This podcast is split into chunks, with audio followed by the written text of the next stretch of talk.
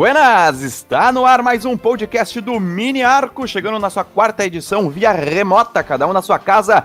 Hoje eu estou mais uma vez com Antônio Pereira, com André Neves e iremos tocar essa barca adiante, sempre em nome da ETEC Padre Landel de Moura, onde você tem formação e profissionalização de qualidade com DRT. Curso técnico de rádio e TV da ETEC Padre Landel de Moura. Ligue 3907-4612. 3907-4612. Matrículas abertas. Nós estamos ansiosíssimos para voltarmos aos estúdios da ETEC e para a bola voltar a rolar também, sempre com muita prudência, né, Antônio? Muito bom dia, muito boa tarde, muito boa noite, muito boa madrugada. Fala, Léo, como é que tá? Tudo bem? Muito Tudo bom certo. dia, boa tarde, boa noite, boa madrugada para o André e para você que está nos ouvindo. É, a gente já está tendo uma palhinha aí no campeonato alemão, né? campeonato espanhol também vai voltar. Parece que o mundo da bola vai retomar aí aquele ímpeto de nos trazer alegria por esse futebol, por esse esporte que a gente é tão apaixonado. Exatamente. André Neves, muito bom dia, muito boa tarde, muito tudo para ti também, meu guri.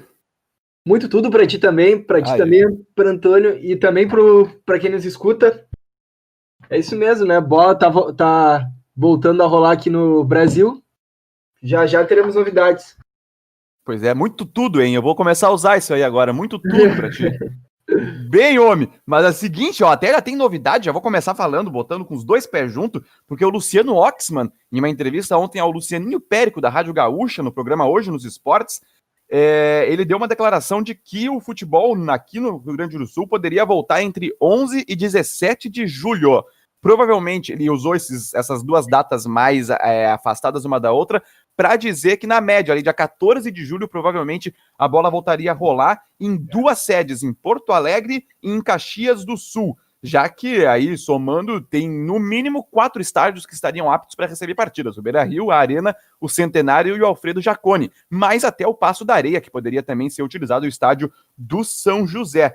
Portanto, temos já essa, essa informação nova que surgiu vinda do presidente Luciano Oxman, mas é uma informação barra, como é que eu posso dizer, barra uma certa perspectiva, nada de muito concreto, né, Antônio?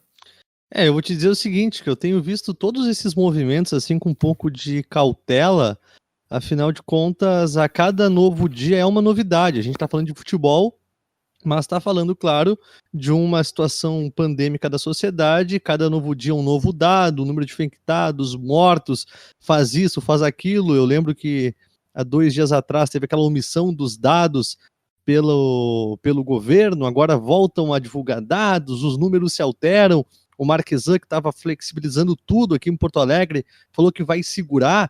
Então, assim, eu vejo com uma perspectiva, uma possibilidade, mas com os pés bem no chão, porque a qualquer momento a, a situação pode se modificar e a gente vê uma nova realidade aí em relação ao calendário do futebol. Pois é, e Grêmio e Inter, vocês estão me ouvindo bem? Só para. Sim, sim, tá. sim. O Grêmio e o Inter, que estão nas suas. Eh, iniciaram a sua sexta semana já de treinamentos. E ontem eles, eh, eles já estavam planejando voltar a ter coletivos. Né? Aqueles treinos lá, rachão, essas coisas. Um treino mais técnico e tático ainda, onde poderiam é, os jogadores jogarem juntos, coisa e tal.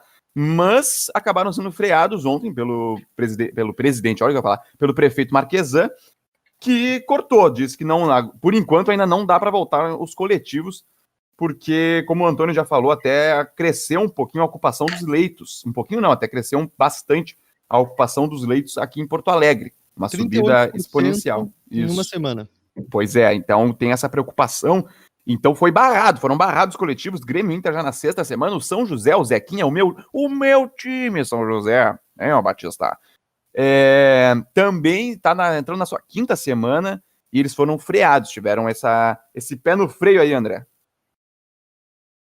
É, Léo, e agora também a, a dupla Grenal e os outros times que disputam a Libertadores também receberam um comunicado extraoficial que a competição deve voltar por setembro.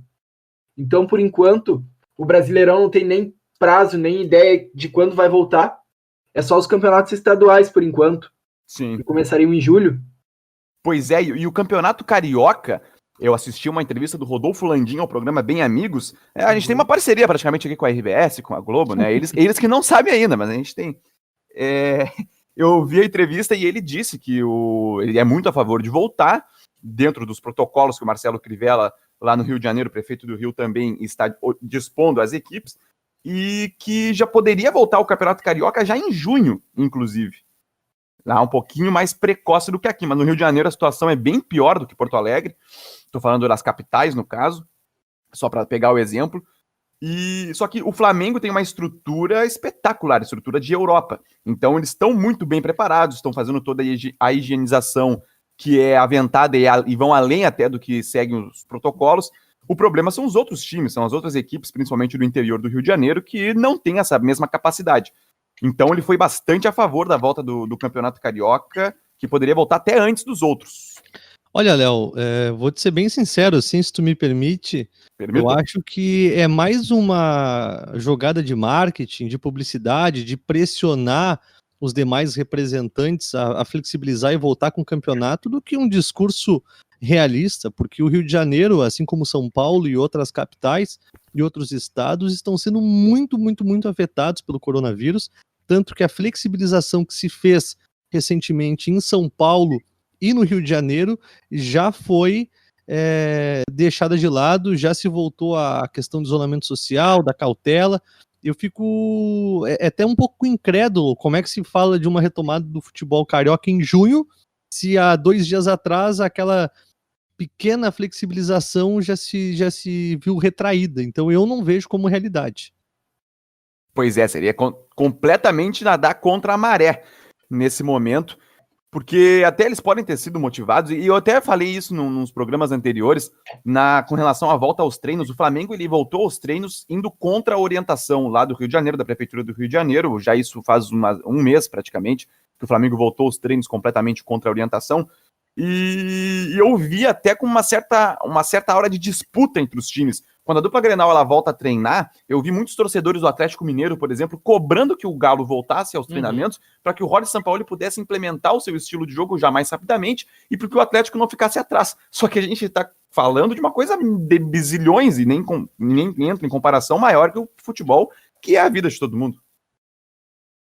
É que eu acho que é um processo natural, uma vez que os torcedores, e a gente não pode cobrar do torcedor é, uma visão mais racional, o futebol é movido por paixão, é isso que move o esporte, embora todo mundo possa ter um senso crítico, mas se o Flamengo está treinando e eu contratei um grande treinador, eu quero que o meu time treine, se prepare, eu crio expectativa.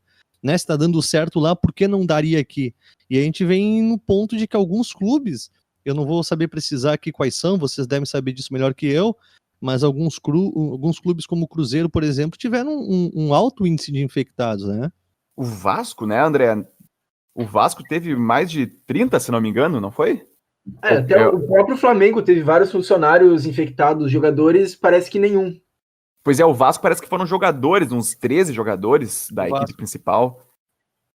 E, e, no caso do Flamengo eram todos assintomáticos. Então só dava para perceber, só dava para ter a, a confirmação de que estavam infectados por intermédio de testagem. Não, e aí já tem um é. outro ponto que foge um pouco do esporte, mas recentemente a Organização Mundial da Saúde manifestou um estudo de que parece que é rara a contaminação ou a transmissão do vírus por pessoas assintomáticas. Né, isso então até então era uma novidade, porque é.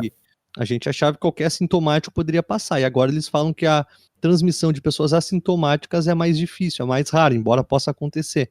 Então a gente se vê num grande um grande nevoeiro, a gente não sabe ao certo qual é a perspectiva de melhor, embora os clubes tenham que se preparar para isso. Pois é, a gente não tem nada concreto, é tudo em cima de pesquisas e, claro, a gente vai acreditar um pouco mais nisso, mas nada é concreto. Nada a gente pode ter perto de 100% de certeza. Então é até certo ponto leviano, realmente, voltarem até no Rio de Janeiro, como nós trouxemos aqui no Minneapolis, poderiam voltar um pouco antes dos demais campeonatos estaduais, e o Rio de Janeiro vive uma, uma situação bastante horripilante lá no sudeste brasileiro. E o futebol está sempre tá completamente atrelado a esse assunto do, do coronavírus. E para nós também, né? Nós fizemos transmissão já com portões fechados, Grêmio e São Luís, num domingo lá em março, meados de março. Então nós estamos também nessa expectativa, podendo sim assim que o, o futebol retornar, poderemos também ter a oportunidade de voltar às nossas transmissões, sempre com os nossos cuidados, mas o que eu tô querendo realmente é voltar para a ETEC Padrilano de Moura, gravar os programas lá do estúdio aqui do Miniaco, e a gente pode até voltar a fazer ao vivo, aqui no nosso formato podcast, a gente grava e posta no YouTube o mais rapidamente possível, por intermédio da edição do Antônio Pereira.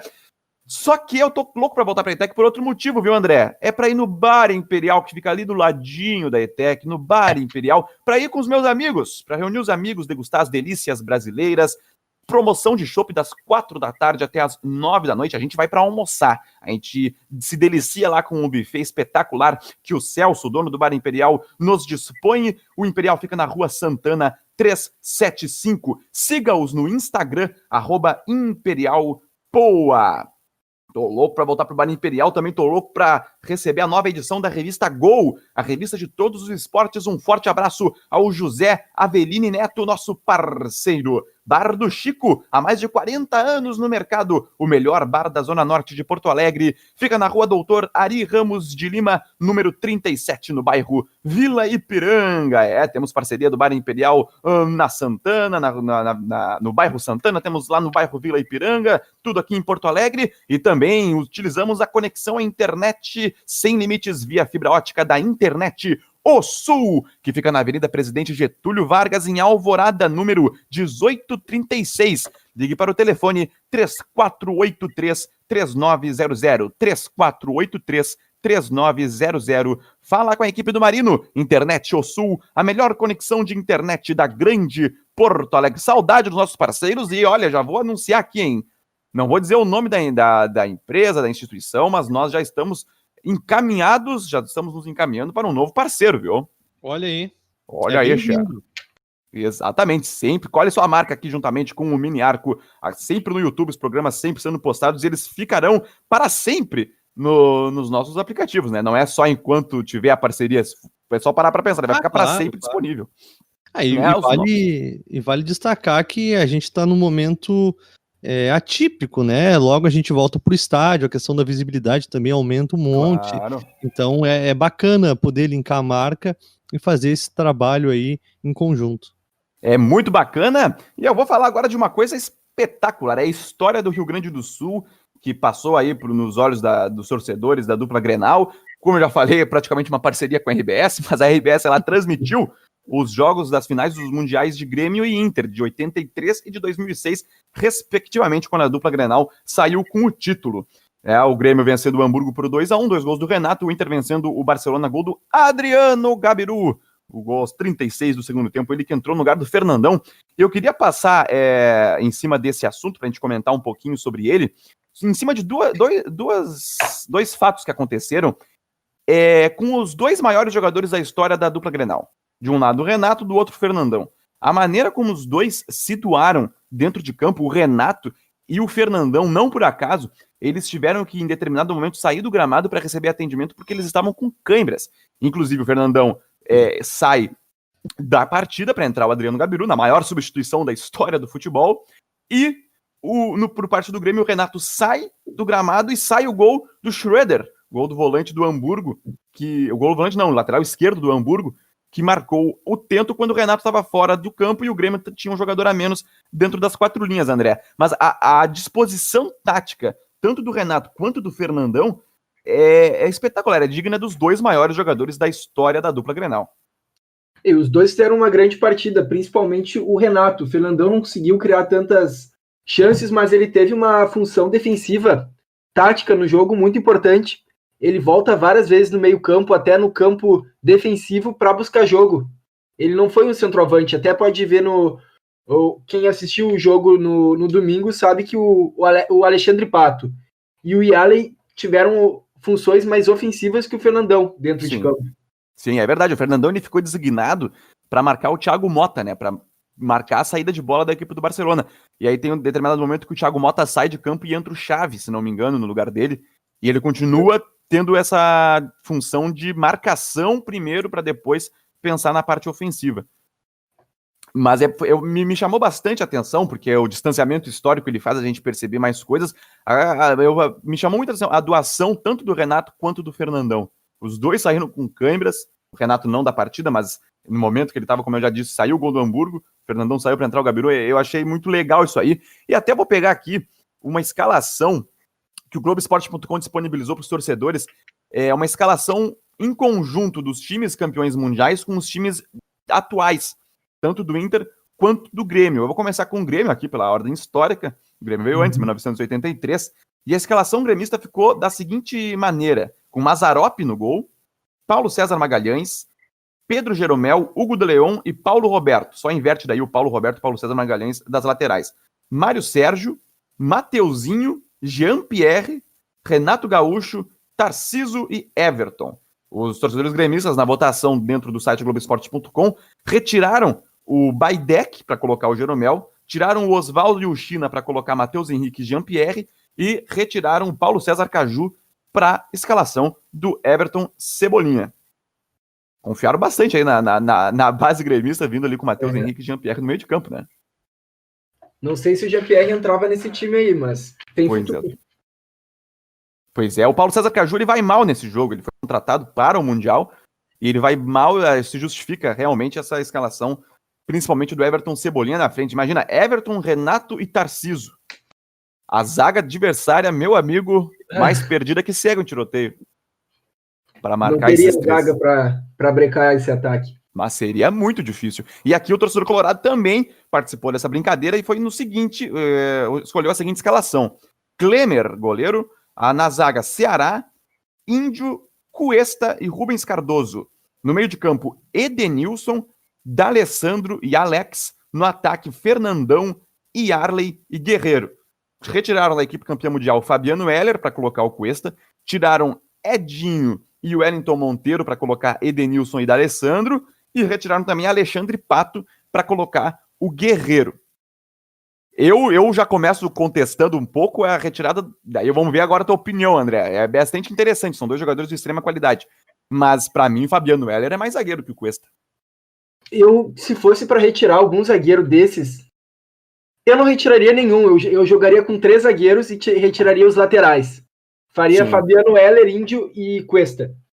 Boa, boa, é uma boa, uma aí, boa percepção. Faria um 3-5-2 com outros meios, com outro meio de campo povoaria o meio de campo ali com, com o Elton Monteiro, talvez. Ou até os próprios laterais do Ceará ali, mais adiantado. Sim. É, eu, eu, eu iria, talvez manteria essa linha de quatro com mais atrás, com todos os jogadores de 2006, incluiria o Fabiano Heller no lugar do, do Cuesta. E mais à frente aí também ficaria um pouco parecido com essa escalação aí que, que o torcedor do Colorado escolheu. Não tá jogando futebol hoje, né? Já faz um ano que tá parado, é. mas eu não sei se o Dourado não tinha vaga nesse time também. Mas... É mais volante que o, que o Wellington Monteiro e que o Edinho. Pois é, para mim é isso. Aí o resto igual. Com Dourado, D'Alessandro e Alex, Guerreiro, Fernandão e Yarley. Outro ataque também de é. respeito, né? O Yarley, que era reserva do Inter na Libertadores de 2006, conseguiu ele tava voltando de lesão. Aham. Uhum. Pois é, ele assume a titularidade e é o melhor em campo, disparado nessa, nessa final de, do, de que a RBS retransmitiu domingo. Sendo, mas só teve uma injustiça que o Deco foi eleito o melhor jogador. O Deco foi muito bem também nessa partida. É, mas o Yarley não... pela, pela partida que ele fez contra o América, quando o Barcelona ganhou de 4 a 0 nas semifinais. Sim. Mas o, se fosse para escolher algum melhor jogador, seria o, o Yarley, com certeza. Pois é. Mas é, é, interessante ver a responsabilidade que tem essa galera. Tudo bem, por mais que o, principalmente o Inter contra o Barcelona não fosse favorito, o Grêmio contra o Hamburgo também não era favorito, mas esses, esses jogadores entraram para a história. Então eu, eu até vejo muito a responsabilidade que tem os dirigentes ao contratar os jogadores para vestirem a camisa pesada do Inter e do Grêmio. E a responsabilidade que eles têm também dentro de campo para atender as expectativas da torcida. Por vezes a torcida ela é muito cruel, ela é às vezes desumana realmente, mas a responsabilidade é muito grande. Eu tive essa conversa esses dias aí com o pessoal, porque, olha aí, para sempre o Yarley vai ser lembrado por aqueles, principalmente aquele lance final, onde ele segura a bola pela assistência para Adriano Gabiru. Então, dados históricos ficam para sempre. Então, a responsabilidade também vem na, no tempo atual muito grande. Eu estava esperando para ver se vocês iam comentar desses minutos finais ali, Uh, porque assim, eu não sei se o Yarley foi o me melhor daquela partida, mas talvez ele tenha feito os cinco últimos minutos, assim, que eu vi mais estupendos, porque a capacidade que ele tinha de segurar a bola, porque bastava a bola sair do pé dele para perder, mas quando tava no pé dele, não tinha jeito de tirar. Eu, pois é. Ele cavou umas três faltas seguidas ali pelo minuto 46, prestes a acabar o jogo. O Yali deve ter segurado no mínimo uns três minutos ali no, no final do jogo. Sim, e dava, dava para ver a irritação dos jogadores, do Rafa Marques, porque não conseguiam tirar a bola do cara. É, ali a experiência do Yarley contou demais e ele também foi o principal destaque desses lances da partida, mas ele contou com auxílio nessa determinada jogada aí na bandeirinha de escanteio ali pela ponta esquerda do ataque, um primordial do Rubens Cardoso também. Rubens Cardoso estava é, sempre junto com ele.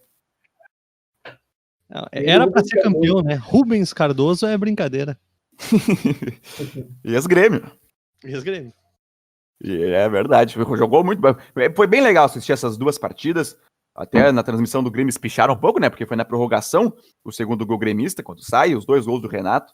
Mas bem legal. E o Pato, hein? O Pato era para ter sido muito maior na carreira. É. Vai lá, André. o Pato realmente não fez uma boa partida por. Dá para se entender, né? Era a terceira partida dele como jogador profissional, 17 anos, recente tinha completado 17 anos. Ele não Tinha faz uma boa partida, André, mas, mas, mas no, principalmente no primeiro tempo, ele chamava o jogo para si também, por vezes. Até, como eu falei, com a distância é, histórica, temporal, eu percebi que o Pato ele ia para cima também, mesmo com 17 anos, fazendo, se não me engano, o terceiro ou quarto jogo como profissional. Ele chamou a responsabilidade também. Até isso me chamou bastante atenção para pensar que pô, o Pato ele podia ter sido bem maior na carreira, realmente. É, se criou um, uma ideia de, de fenômeno, né? Logo depois do Mundial, eu lembro que os jornais da época, a, a mídia como um todo, tratava o, o, Pato como um novo Ronaldo. Eu lembro que quando é, fechou a, a transação dele pro, pro Milan, Isso. era assim, te cuida Ronaldo, né? E acaba que ele teve bons momentos, sem dúvida alguma, é, eu lembro de uma partida ímpar em que ele joga no Milan versus Barcelona no Camp Nou, que ele dá um drible do meio do campo e faz um golaço. Hum, se eu não estou enganado, era no Vitor Valdez. Então, tinha potencial, se via naquela época um pato para liderar o ataque brasileiro. Mas depois disso, a gente viu uma grande decadência. O Pato começou a se envolver também com mais extracampo do que em campo. Eu acho que isso acontece também com jogadores que demonstram uma, uma demasiada confiança com a sua capacidade, com o seu potencial. A gente viu, viu isso com o Ronaldinho Gaúcho, que era um cara que não treinava, com o Romário. Talvez o Pato em potencial, todos elogiam até hoje, tanto que sempre esperam do Pato aquele algo a mais. O Sim. Pato não tá velho, né? O Pato tem o quê? 30 anos? Pato é, tem. Oi, André? 30 anos. Não, o Pato ainda tem carreira. O futebol mudou muito de 10 anos para cá, não só na parte tática, mas como também na parte física. A gente viu o Zé Roberto jogando até 40 e tantos, o Léo Moura. Então eu acho que o Pato até teria chance, se ele conseguisse, conseguisse atingir aquele máximo potencial, até a figurar numa ou outra convocação da seleção brasileira. Mas parece que o Pato perdeu o foco. Depois do Milan, a gente nunca mais viu aquele Pato que em eventuais situações a gente conseguia ver. É, é verdade. Oi? É um jogador de, muita, de muitas capacidades técnicas. É um jogador rápido, tem um bom drible, um bom chute de, de, com as duas pernas de fora da área, cobra faltas, tem velocidade, uh, bom cabeceio. Eu não sei o que falta realmente para ele. Talvez seja o foco mesmo. Pois é, tem um, é, um, lance que é emblemático na carreira do Pato que o torcedor gremista adora, que é na Copa do Brasil de 2013, nas quartas de final, decisão por pênaltis Grêmio e Corinthians na Arena. E aí vai para o quinto pênalti. Se o Corinthians errasse, o Grêmio classificava. E aí o Pato vai para a cobrança. E o Alexandre Pato vai lá e mete uma cavadinha no meio do gol. Ele contra na, ninguém mais, ninguém menos que o Dida. Que treinou com ele no Milan, né? Isso, isso. E no Dida ele mete uma cavadinha horrorosa, a pior cavadinha que eu já vi na minha vida, eu acho. E o Dida agarra firme, é, é, é constrangedor aquele lance. E até eu lembro que o Pedro, o Pedro Ernesto Denardim na narração, hoje eu tô, mas eu, eu tô recebendo acho, uma comissão da, lá da, da Globo, da RBS, mas o Pedro Ernesto ele começa a gritar que o Pato fracassou porque é um fracassado, destila todo o seu amor ao, ao Pato. É, eu acho que foi um pouco imprudente da parte dele, tanto que depois dessa partida o Tite praticamente barra ele uh, do plantel corintiano e o, o, Pato deixa de figurar ali na, nas concentrações e tal. Ele é negociado. Eu, eu não me lembro bem uh, o contexto histórico desse processo todo. Mas ele é vai para São Paulo em troca do Jadson. O Isso, Pato vai emprestado por dois anos por São Paulo em troca do Jadson em definitivo para o Corinthians. Tamanho desgaste que essa postura dele causou. Só que é aquela coisa, né? A cavadinha é um negócio complicado. Se ele faz, nossa, o pato, fenômeno, que frieza, diante do Dida, com uma arena lotada, bota de cavadinha, é craque, seleção brasileira pra ele. Ah, o cara erra, vamos emprestar esse cara que ele não faz parte da nossa mentalidade. É complicado, né? O cara erra tá na edição do mini arco do dia 10 de junho de 2020. E o Pato ficou tão aquém daquilo que se esperava dele que a gente vê o Luiz Adriano, que era o reserva do Pato, e nem que se discutia quem seria melhor, Pato ou Luiz Adriano. Né? O, o Luiz Adriano era um coadjuvante do que o Pato poderia ser.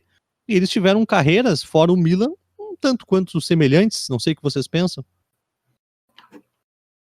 É assim, O Luiz Adriano ele é dois anos mais velho que o Pato. Dois ou três, não me engano, acho que são dois. E é, é, realmente, o, o Luiz Adriano vai pra Rússia, joga na Rússia, depois também atua pelo Milan. Só não, não, não, não, não tem muita diferença, não, realmente, entre um e outro. Na, na Ucrânia, no, no Shakhtar, ele jogou por anos lá. Isso. É o maior artilheiro da história do clube. Também bateu o recorde de, de gols na Champions League, jogos seguidos. Parece que também foi o único jogador brasileiro a fazer cinco gols numa partida em Liga dos Campeões. Luiz Adriano maior que Pato? Hum, não, não. O Pato jogou mais bola que o Luiz Adriano, mas o que o Sim. Luiz Adriano fez por um clube é muito maior que o Pato. Aham.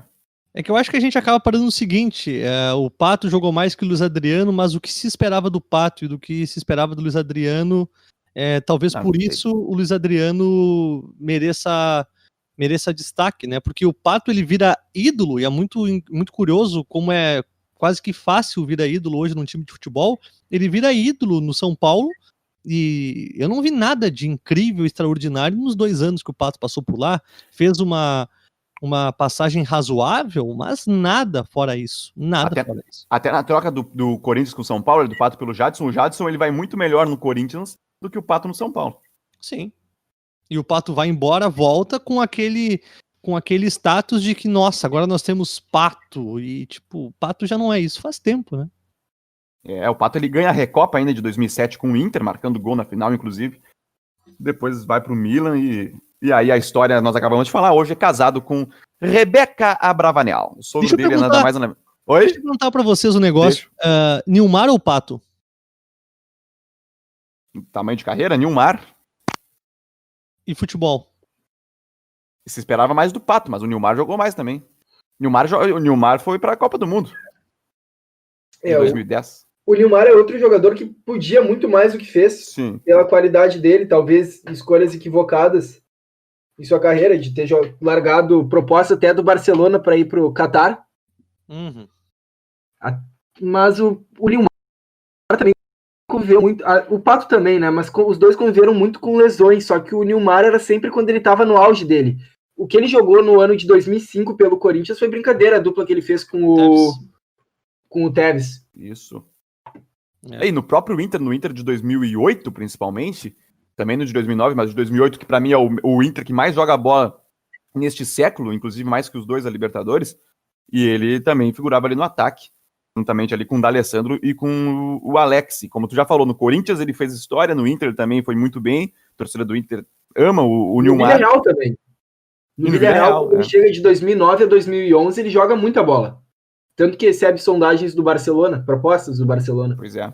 Ele era muito rápido, né? Ele era Bah. muito liso. Eu lembro de um gol que ele fez no Pacaembu, se eu não estou enganado, com a camisa colorada contra o Corinthians. É que ele passa por sete jogadores e marca o gol. Cara, é impressionante. Ele vai passando numa facilidade. Ele era, ele era magrinho, rápido, ágil, ia passando assim e só parou dentro do gol. E esse gol virou reportagem do Jornal Nacional na segunda-feira. Meu. Deus. É, pra mim, Nilmar é mais que Pato, hein? O Pato é muita mídia e pouco futebol comparado a, a toda a visibilidade dele. E esse gol ainda não ganhou o gol mais bonito do Campeonato Brasileiro daquela edição, que foi o do Diego Souza, que ele fez um gol contra o Atlético Mineiro de trás do meio-campo, Isso, na última rodada, se não me engano. na né? última rodada. Pega de primeira, bola no alto. É, mas aí a disputa era difícil, né? É. Era. Mas ficou pau a pau, realmente. Buenas, então dando continuidade aqui ao mini arco, vamos falar. Nessa última semana, desde a última edição do nosso mini arco da semana passada, não tiveram tantas novidades com relação a contratações, eh, contratações ou sondagens. Teve eh, especulações do Wolfsburg indo para cima do PP. O Wolfsburg estaria interessado no PP, Wolfsburg, time da Alemanha, time que contratou o lateral direito do Inter, por exemplo, o William. E o PP poderia juntar-se, ser companheiro de equipe do William por 15 milhões de euros, aproximadamente, seria o que o Wolfsburg estaria disposto a injetar, a investir no jogador do Grêmio PP de 23 anos, André.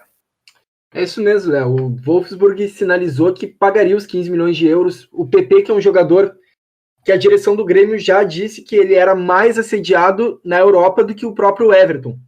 Por ser um Olha jogador aí. mais jovem, um ano mais jovem, mas e com enorme potencial, porque na Europa ele iria para lá com valor de mercado muito mais abaixo que o Everton. Sim. É a metade do preço. O Grêmio queria 30 milhões de euros pelo Everton, que é 15 milhões de euros pelo PP. Mas o Grêmio quer 15 milhões de euros? É, é o valor que o Grêmio quer. Oh, tá, tá barato. É, vamos combinar que milhões, nesse momento não é ruim. Nesse momento, assim, eu acho que é negociável. A questão a é perder o Everton. Do euro, é... o euro tá R$ 5,6. Não, com, com, as perspectivas que nós temos hoje, talvez até valesse a pena, mas para mim o PP poderia valer um pouquinho mais. É eu até pensava que o Grêmio poderia até tentar manter o Everton, claro que não seria as mesmas cifras, não imaginaria isso. Mas vender o PP por um pouco mais que isso, tentar dar uma equilibrada também na, nas contas e manter o Everton, que nem eu já falei, o Everton é um jogador extra classe que ainda não tem um título com a camisa do Grêmio como protagonista, e ele tem toda a capacidade para conseguir isso. É, mas aí eu acho que a gente entra naquele fenômeno do Luan, né? É, tem uma idade que a Europa quer o jogador. Então eu acho que o, o, Everton tá na hora, sabe? Tá na hora e meio que a, eu acho que a direção gremista já tá se preocupando porque o processo tá lento. O meu pesar e a, e a, minha dúvida é se o Grêmio vende os dois, porque o, o PP seria o reserva natural, o sucessor natural do, do Everton. Agora, se perde os dois. É, o, o PP ele tem 23 anos, né? ele tem um ano só a menos que o, que o Everton. Só que o Grêmio também parece que sinalizou. É, é tudo. São tudo previs, é, sondagens também da imprensa, coisa e tal. A gente não, não tem nada de concreto nisso. Só que o Grêmio estaria disposto a renovar com o Ferreirinha tá? Retomar negociações. O Ferreira que está em litígio com o Grêmio, treinando em separado, uhum. não está junto com a equipe principal, e o Grêmio estaria sinalizando para renovação com o também ponta esquerda do Grêmio. E aí, ponta esquerda tricolor. Aí já, já cresce uma, uma especulação de que o Grêmio sim estaria é, prestes a, a negociar ou Everton ou PP. E aí o Ferreirinha fica. E o Ferreirinha poderia ficar é. com o Grêmio querendo renovar. Aí é a pergunta: será que o Grêmio deveria perdoar o Ferreirinha? Porque o Ferreirinha botou o Grêmio na justiça, inclusive, nesses últimos tempos, e mas. É, eu acho que tudo se conversa. É um belíssimo jogador, a pouca amostragem que a gente teve até agora dele. Não sei, André, o que, que tu pensa, mas eu acho que é um jogador que vale a pena investir, né? O Ferreira? Cortou o é. áudio, vocês desculpa. É, um jogador que a gente viu muito pouco dele, ele não deve ter nem feito 10 partidas como profissional do Grêmio. Mas pelo que a gente viu dele na partida contra o Cruzeiro e também naquela final de Recopa Gaúcha contra o Pelotas, é um jogador muito interessante. Que eu acho que vale a pena o Grêmio eles entrarem em meio, em meio termo dos valores que eles querem, o tempo de contrato, a multa, e se acertar, porque se o Grêmio perder ele, vai estar tá perdendo um grande jogador, um baita potencial. É, um baita potencial. Ele estava para ir para o Atlético Paranaense, né? Isso. Parece que não fechou. Eu acho que se o Grêmio conseguir dar uma contornada na situação, colocar uns panos quentes e, subir esse jogador, eu acho que os dois saem ganhando, sem dúvida alguma. É, o Ferreira tem 22 anos, até para trazer aí a, a, idade dele. Então o Everton tem 24, o PP 23 e o Ferreirinha 22. É, Nenhum é tão jovem, né? E, e por até essas razões, eu acho que se o Grêmio receber essas propostas mesmo oficiais de 25, 27 milhões de euros pelo Everton e 15 milhões de euros pelo PP, eu acho que é a proposta máxima que esses jogadores podem receber. É o é, tá no teto. O Everton até não recebe mais propostas nem sondagens de gigantes europeus como Real Madrid, Bayern, PSG. Agora já veio, sobrou o Napoli para ele, o Everton da Inglaterra. E o PP, eu, eu acho que ele vai ser um jogador. Ele podia valorizar caso jogasse uma Olimpíada. Só que como não vai ter esse ano, Uhum. e ano que vem ele também já não vai mais ter idade para jogar a Olimpíada. É, seleção, seleção principal do Brasil, eu não vejo ele com, esse, com essa capacidade. Pelo menos agora no momento, não. É, por enquanto também não. Até tão, vai ter uma discussão, real- é, inclusive, para ver se aumentam a idade para 24 anos para a próxima Olimpíada, porque é um problemaço, né? É. Tem alguns jogadores com 23 anos aí que não poderiam participar por conta desse adiamento. É, talvez para essa Olimpíada agora, por conta de tudo que aconteceu, poderia haver uma flexibilização, É. a manutenção de um ano, né? Afinal, tem todo um projeto, jogadores que estavam nesse cenário que agora acabam por ficar de fora. Eu acho que dava para ter uma, uma flexibilização. Mas eu ia comentar com vocês o seguinte: eh, eu acho que a gente percebe que PP, Ferreira e Everton eles têm uma diferença pequena de idade, já não são tão jovens, mas isso passa também da maturação que o Grêmio tem feito há alguns anos de preparar o jogador para lançar, né? Isso leva mais um tempo. Sim, a filosofia do Romildo é essa, de não, não, não vender tão jovem, ele é, prestar serviço ao, ao- à equipe principal e ir em busca de, de taças para depois vender. É, é todo um planejamento, é o que se espera dos clubes de futebol, mas a gente está lidando com essa encruzilhada, porque já aconteceu com o Luan, tá acontecendo com o Everton, né? Vamos ver se o Grêmio vai conseguir vender o Everton ou não. Mas parece que tem que fazer um certo ajuste, porque os clubes brasileiros precisam dessa grana da venda de jogador, né? Mas Pois é que é, tem exceções, né? Até no próprio Grêmio, quando surgiu a proposta de 10 milhões de euros pelo TT, o Grêmio não segurou. O jogador do Shakhtar Donetsk. Os próprios jogadores do Flamengo, o Renier e o Vinícius Júnior já estavam vendidos antes de subirem para o profissional. O Rodrigo, com pouquíssimas 17 partidas pelo Santos, também foi vendido. É, o- é que o, T- o TT ele acaba sendo uma exceção, inclusive ele sai em litígio também, principalmente com o Renato. Que vai Porque a ele queria ter público. ficado. Oi? Desculpa. Porque ele queria ter ficado, ter jogado no profissional. Sim, sim. É, ele queria ter oportunidade, né? Tanto que ele chega da base do Grêmio no Shakhtar jogando e jogando bem, sendo eleito, acho que pouco mais de um mês, melhor jogador de uma partida da Liga dos Campeões. E Então, o tinha Bayern de potencial. Munique também estudou propostas de 60 milhões de euros pelo, por esse jogador. É porque o PP ele lembra quem? Ele, ele me lembra Douglas Costa, assim, no estilo de jogo, talvez um pouco mais habilidoso, não sei. Saíram pelo mesmo, saíram para o mesmo time. Pro mesmo time, porque tem alguns clubes europeus que têm essa tendência, né, de comprar jogadores para revender. É um mercado é, intermediário. Sim, sim. É. Ah, inclusive até o mercado bem menor, mas o tom dela de Portugal, que dispõe agora do Richard, tava a fim de comprar o Richard em definitivo. O Richard está emprestado pelo Inter. Eu assisti até uma partida dele na quarentena, né? Assisti a partida do tom dela contra o Benfica. E o Richard, ele é, cum- é, o- cumpre o papel ali, porque o tom dela estava completamente recuado. O jogo foi no Estádio da Luz, caso do Benfica, mas ele quase marca um gol pro, pro tom dela. Ele foi bem no jogo, ele foi bem na partida, teve destaque na, na imprensa internacional também.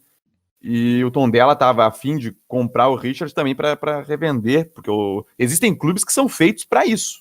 Uhum. São feitos para lucrar em cima de jovens promessas que pegam a custo baixo e acabam depois sendo valorizados jogando no futebol europeu. E tem clubes que funcionam literalmente assim, tem outros, como por exemplo o Porto. O Porto compra, por exemplo, o Militão de São Paulo por, por um valor eh, razoavelmente ok, aceitável, e vende por uma fortuna para o Real Madrid. Né? O, Então- Porto, o Porto eu vi também que estava interessado no PP. Claro, que é um jogador com potencial de revenda. Sim, sim. O Porto estava interessado em quem? Desculpa. PP. PP. Exatamente. Mas é o, o Wolfsburg e tal. Já, já se teve mais informações, até em questão de valores. O Porto era uma sondagem. É, o Porto gosta de vir aqui comprando jogadores que nem subiram ainda para o profissional, ou tiveram pouca amostragem, pagando pouquíssimo e vendendo por muitas por um dinheiro muito alto. Eu- Eu não acredito que o Porto vá comprar um jogador por 15 milhões de euros. É, mas às vezes eles fazem uns negócios desses, né? O, o Éder Militão é um que não foi tão barato, mas que pela venda que, que, que teve na sequência para o Real Madrid valeu a pena. Sim, sim. Em, pou- É em pouco é tempo, foram seis meses, né? É, é como se esses clubes portugueses e, sei lá, ucranianos, algumas equipes que têm uma certa relevância, fosse o termômetro para o grande clube comprar. Ah, não, deu certo no Porto, no Shakhtar, então dá, dá, dá para investir. É, tem uma amostragem inicial na Europa. É, é um, é um, é um pontapé de entrada e a partir daí os clubes investem, né? Porque também é um pouco arriscado. Isso também mostra, uh, André, é, o lance da idade dos jogadores, né? Tu falou do Reinier, do Vinícius Júnior, do, do Paquetá, que já foi um pouquinho mais velho. É, tudo jogador muito jovem, muito jovem. Eles querem o cara novinho para moldar. Quando chega a 24, eles já ficam com certo receio, né? É, com certeza, né? Um jogador com 24, para sair daqui da, da América do Sul, tem, tem que provar muito. É o caso do Everton, né? Um jogador que já provou, já, já fez. Foi o protagonista da seleção brasileira na conquista da Copa América do ano passado. É. Mas é, mesmo tá... assim, agora os, os gigantes europeus não estão mais com interesse nele. Já tiveram outras oportunidades. E até para fechar aqui com relação à base gremista, o Grêmio também está para subir seis jogadores é, para a equipe principal, até por conta do que está acontecendo. É, o Grêmio não vai ter como fazer contratações, o Grêmio está subindo então alguns jogadores da base, entre eles jogadores que foram vice-campeões na Copa São Paulo no início do ano, perdendo justamente para o Inter. Diego Rosa, baita jogador, volante. Uhum. O Rildo, também um meio atacante, ele, ele foi, até já teve o contrato renovado com multa estipulada em 300 milhões de reais, mais que isso um pouco. Grande jogador também, o Elias. Esses três são os principais, tá? Elias, ele é jogador é de, Mamute, né? Isso, jogador de lado que tem características físicas também de centroavante, coisa e tal. Esse Bom Elias, jogador. Esse Elias ele marcou na Copa São Paulo dois, dois gols de bicicleta, voleio na mesma partida. É, ele não, é muito interessante, fez uma baita final no, da Copa São Paulo mesmo quando o Grêmio tava com um jogador a menos. Ele é. puxava o contra-ataque. O Rildo também é um jogador de muita habilidade. E eu também gostaria de ver dois jogadores que estão emprestados pelo Grêmio. O Jonathan Robert no Cruzeiro uhum. e o Léo Chu no Ceará. Uhum. Pois é, e aí o Grêmio também subiria. Sim. Ano que vem eu acho sub... que já devem retornar. O Grêmio subiria também o Matheus Nunes, lateral esquerdo, e até a gente já vai começar a conversar um pouco também sobre a lateral esquerda do Grêmio, que o Jorge, lateral do Mônaco, que jogou na temporada passada emprestado pelo Santos, Santos do Sampaoli, e o Grêmio estaria interessado em pegar o Jorge também para o lugar do Caio Henrique. Estaria interessado, eu não acredito muito que isso vá se concluir. O Jorge seria até um lateral, é um lateral superior ao Caio Henrique. O Grêmio é. subiria a qualidade dele, mas eu acho muito difícil que isso aconteça e o Grêmio já está até subindo o, Guilherme, o Matheus Nunes para ser o terceiro reserva. O reserva é o Guilherme Guedes e o titular o Cortez. Vai ficar por aí, né, Antônio? Ah, mas seria lindo se viesse o Jorge, né? Eu, quando vi a primeira a primeira sinalização da possibilidade do Jorge, eu falei, olha, tá valendo, se der para trazer, traz, porque assim é melhor que o Caio Henrique, na minha opinião, né? Não sei o que você acho. pensa. Mas eu acho que é um negócio muito difícil, né, de, de acontecer. Acho que é improvável. É, eu considero bem, bem improvável que isso aconteça. Foi ventilado na última semana. Foi talvez a principal informação aí dessa, dessa última semana com relação às sondagens de transferências. Difícil de acontecer, né, André? É, se o Grêmio estava com, tava comemorando que economizou 4 milhões e meio com os laterais, do, com o lateral dos sonhos deles, que era o, o Caio Henrique, eu acho que não vai acontecer isso com o Jorge. Tanto que é. ele tem um contrato que não está muito longo pelo, lá pelo Mônaco, se encerra no meio do ano de 2021. Teria só mais um ano de contrato. O Mônaco também parece que não vai aproveitar ele. Provavelmente o Mônaco vai emprestar ele, mas talvez queira conseguir tirar uma mais uma pequena, uma pequena grana no, do que pagou para o Flamengo, pagou 8 milhões de euros há um tempo atrás. Jogador que só foi emprestado para o Santos e para o Porto também. Isso. Acredito que se ele viesse para o Grêmio, eu acho que o Mônaco cobraria um pequeno percentual de empréstimo. Uhum. E ainda Nossa. mais o salário também, provavelmente o Grêmio teria que cobrir todo ele. Não economizaria o, a grana que economizou com o Caio Henrique. É, mas que seria uma bela contratação, seria, né? Seria, com certeza. Pô. Elevaria o nível do Grêmio. É, mas eu acho que vai ser cortesão ali na esquerda, cortando para a esquerda e correndo para a esquerda e fazendo tudo para a esquerda. às, às, vezes ele consegue acertar o adversário, a bola sobe, sobe, cai na cabeça do Diego Souza e o Diego Souza mete para dentro. É. Isso vai acontecer algumas vezes também? Não, tem que contar com a sorte, né? Claro, exato. A sorte acompanha o bom jogador. Como diria meu, meu professor. E o Cortez também de futebol na, na infância, o tio Nerli falava, joga no fedor. É o que o Cortez faz, Eu, né? bota no truvisca, fedor. Tá? Truvisca no fedor que o Beck faz contra. É, isso aí. Exatamente. Mas então tá. T também saíram declarações. É, uma declaração agora acabou de sair também do Fabrício, ex-lateral esquerdo do Inter. O Fabrício se dizendo muito arrependido por aquilo que ele fez certa feita no início de 2015 no Gauchão, Inter e Ipiranga, dentro do Beira Rio, onde ele mostra o dedo no meio para a torcida colorada, joga a camisa do Inter no chão. Ficou bastante marcado, mas também na época é, se sabia até, inclusive, que o Fabrício tinha problemas é, familiares que é, cometiam a, a mente dele, faziam muito mal por o Fabrício. Ele acabou tendo aquele temperamento explosivo naquele momento, que a torcida do Inter o vaia, depois de ele não, não fazer um cruzamento para a área que a torcida colorada julgava que era necessário no momento, acabou xingando o Fabrício. O Fabrício se virou e xingou dez vezes mais a torcida do Inter. Juntamente a isso, também voltou à tona é, declara... voltaram à tona as declarações do Edinho na época do Grenal do 5 a 0 quando o Grêmio tocou 5 a 0 no Inter dentro da arena, e o Edinho disse que aquela tinha sido a maior conquista da carreira dele. E nós acabamos de falar um pouquinho antes aqui no mini arco que o Edinho era o titular da volância do Inter naquele Mundial de 2006. Então pegou muito mal com a torcida do Inter. Antônio. Não, além disso, o Edinho Oi? foi capitão do título do Inter da Copa Sul-Americana de 2008. Ele pois que levantou é. a taça. Teve isso também, teve mais essa. O Edinho foi pro Grêmio em 2014, a contratação do Anderson Moreira, que estava na época, e ele acabou dando essas declarações. O Fabrício também pisou na bola. O Fabrício, que era um bom lateral esquerdo, hein? Bom lateral esquerdo era o Fabrício. Eu gostava do Fabrício na lateral esquerda do Inter. E eles acabaram é, voltando à tona agora aí com declarações. Antônio, dá para perdoar, né? Ah, ou, eu tô te condicionando, ou eu tô te condicionando uma resposta. Eu acho que assim como no futebol, na vida a gente tem que perdoar. Né? É, Mas o o Fabrício, junto com aquele movimento dele, que acabou com a saída dele do Inter, meio que acabou com a carreira dele, né? Porque ele depois nunca mais se firmou em lugar nenhum e nunca mais deu a cara daquele futebol que ele mostrava de vez em quando. E quanto ao Edinho, eu acho que é uma questão, assim, é, muito delicada, que o jogador, claro, é profissional, tem que jogar, é o seu, seu trabalho, sua profissão, mas é, tem mais, né? O futebol é um, um, um esporte de paixão que mexe com o emocional. Ele poderia não ser um ídolo como era o, o, Fernandão, e foi o Fernandão, e outros jogadores, mas ele era um cara extremamente identificado com a torcida, embora pegasse no pé dele. Ele não precisava dessa declaração, assim como eu acho que nem precisava jogar no Grêmio.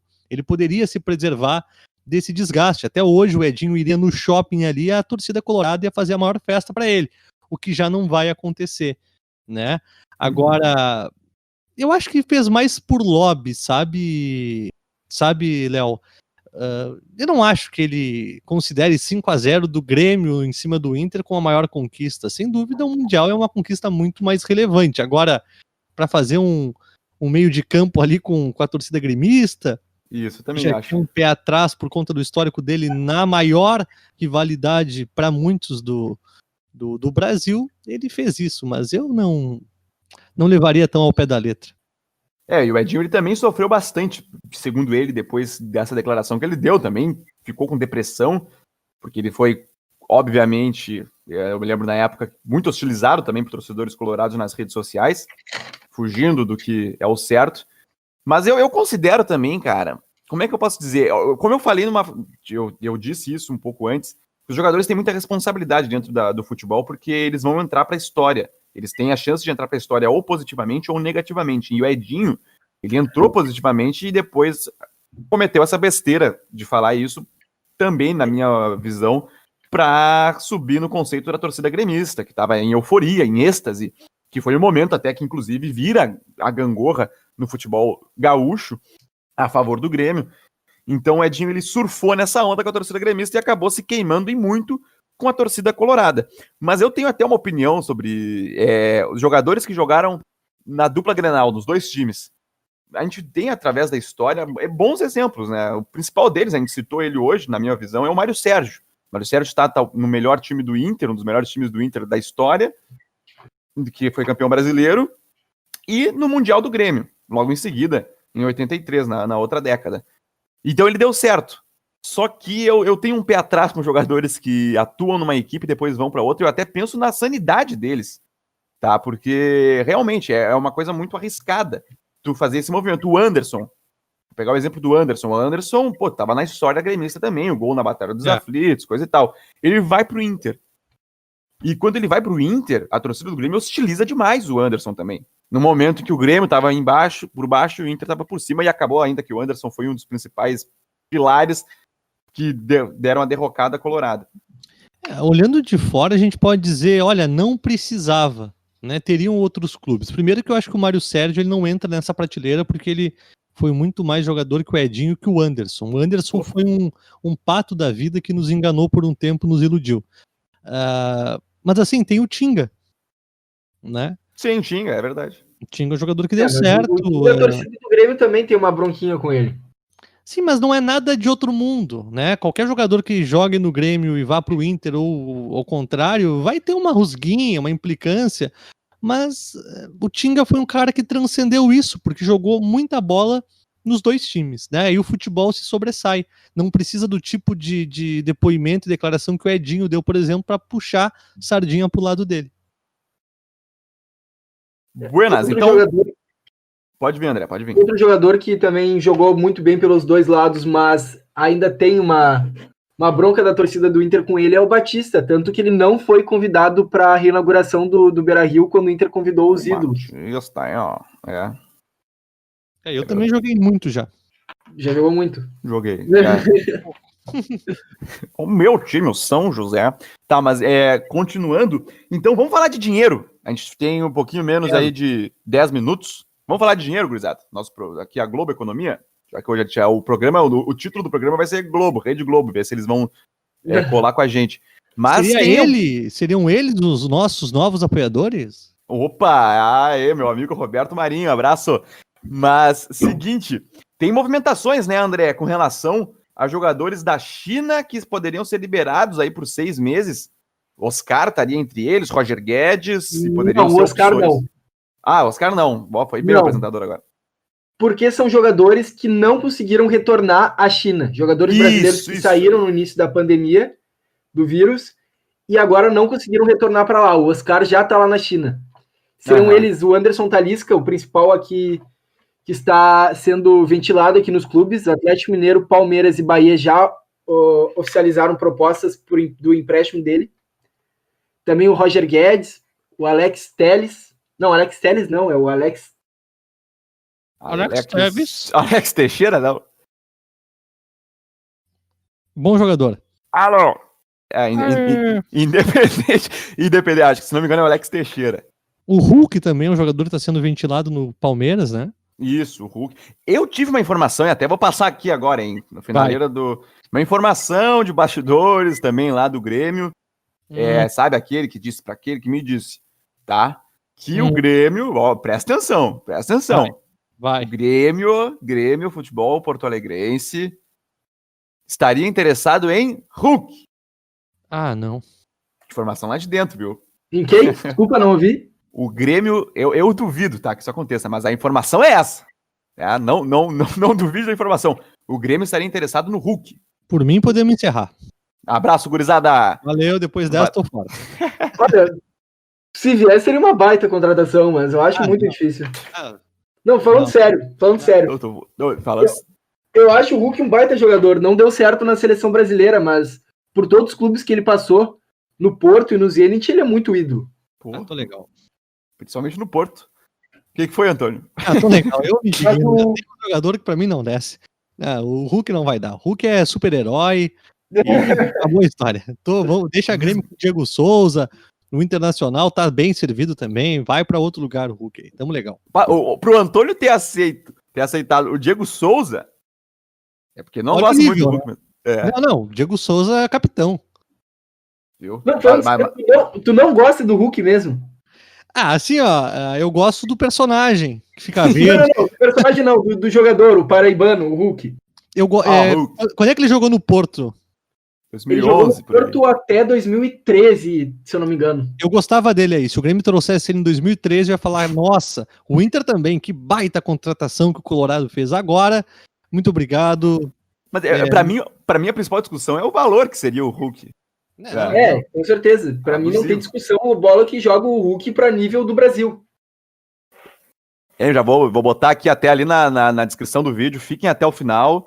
Porque tem informação bombada. A pessoa vai pular o vídeo, né? Não precisa ficar até o final. É, não, volta bem. Ramiro, volta TT, fica Alisson, deixa o Hulk, deixa o Hulk.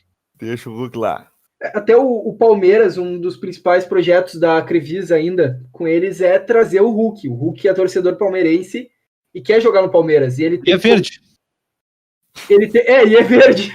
Oh!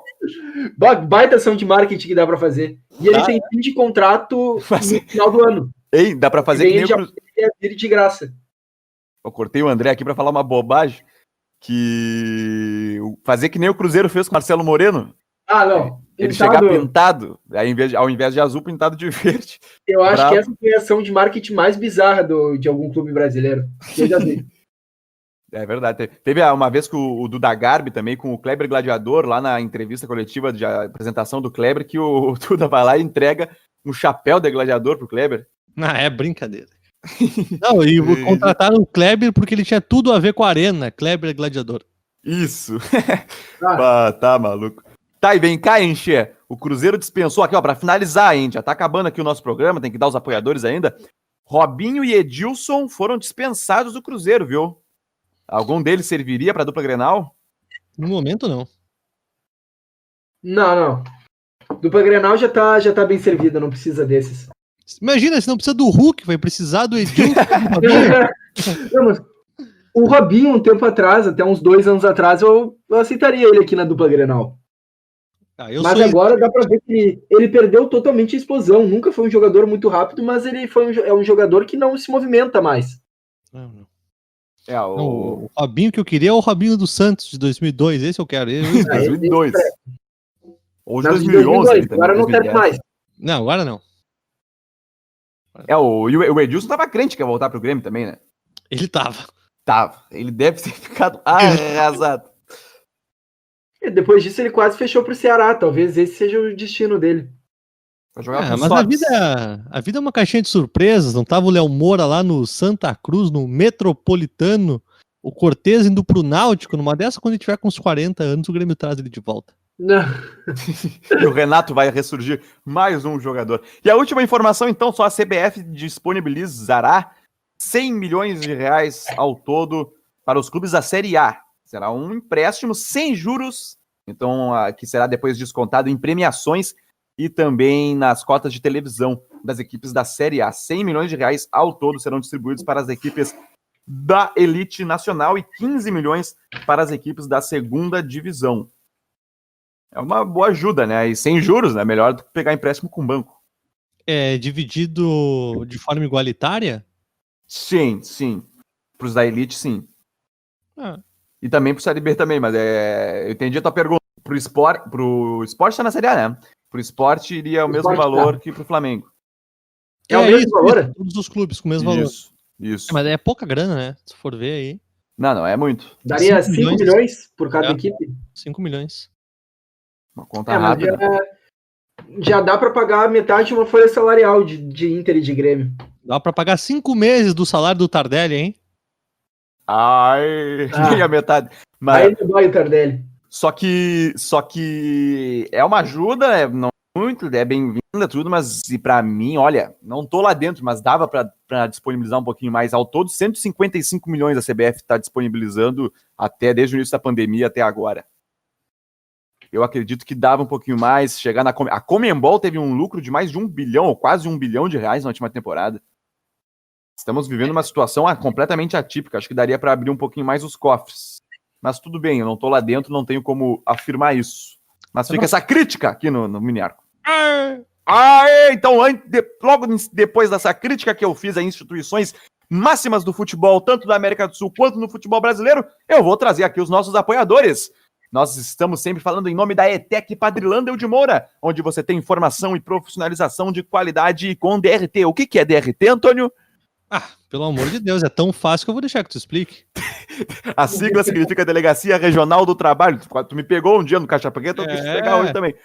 É, mas a Delegacia Regional do Trabalho, que é nada mais nada menos que o certificado, né? O que nós precisamos para exercer as nossas funções, tanto no rádio quanto na televisão. Ligue 3907-4612. Matrículas abertas. Bar Imperial, um bar para reunir os amigos e degustar as delícias brasileiras. Possui três áreas com varanda coberta e descoberta. Promoção de chopp das quatro da tarde até as nove da noite. Fica na Rua Santana 375. Siga-os no Instagram, arroba Imperial Poa. Mandar um abraço pro José Averini Neto da revista Gol, a revista de todos os esportes. Tô louco pra folhear mais uma edição da revista Gol. Bar do Chico está há mais de 40 anos no mercado. O melhor bar da Zona Norte de Porto Alegre. Fica na rua Doutor Ari Ramos de Lima, número 37, bairro Vila Ipiranga. Conexão à internet sem limites via fibra ótica. Onde, Antônio? Oxu! Internet Osso, que propaganda. Avenida Presidente Getúlio Vargas, 1836, em Alvorada. Ligue para o telefone 3483-3900. Fala com a equipe do Marino. Internet Sul, a melhor conexão de internet da grande Porto Alegre. Buenas, Antônio. Buenas, André. Muito obrigado pela companhia em mais esta horinha de mini arco é, versão remota, os nossos podcasts sempre no YouTube. Logo mais, logo menos, nós estaremos voltando aos estúdios da ETEC Padrão de Moura e reiniciaremos as nossas transmissões ao vivo das edições semanais do Mini Arco. Abraço, Antônio. Valeu, meu querido. Obrigado, André. Obrigado, Léo. Obrigado você que esteve conosco. Forte abraço aí. Valeu, André. Feito, Léo. Obrigado, Antônio. Obrigado para quem nos escutou até o final. Exatamente. E para quem não escutou até o final, aqui embaixo, viu? Eu, eu, me esqueço de falar essas coisas, mas tem que curtir, tem que compartilhar, tem que se inscrever. E aqui embaixo teremos também aí anunciando as, as colunas é semanais também do André. Tá bueno? Duas vezes por semana, toda terça e quinta, às 20 horas. Coluna Isso. do André Neves, grande André Neves, o grande. forte da, da, da equipe aqui. Exatamente. Então vai estar ali embaixo na nossa descrição também do vídeo. Um forte abraço a todos. Até a próxima edição do Mini Arco. Tchau!